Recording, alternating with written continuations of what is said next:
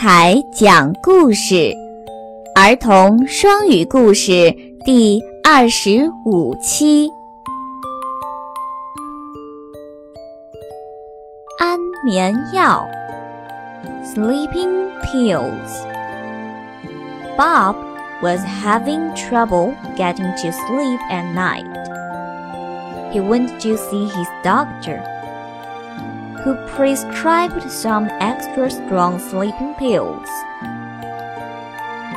鲍勃晚上失眠了，他去看医生，医生给他开了一些强力安眠药。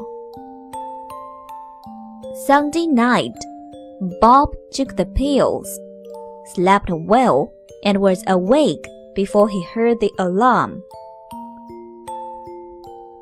星期天的晚上，鲍勃吃了安眠药，睡得很好，在闹钟响之前就醒了过来。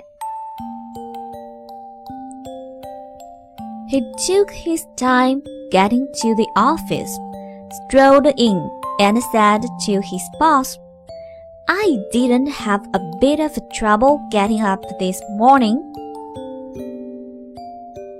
当鲍勃到了办公室，溜达进去，对老板说：“我今天早上起床一点麻烦都没有遇到。”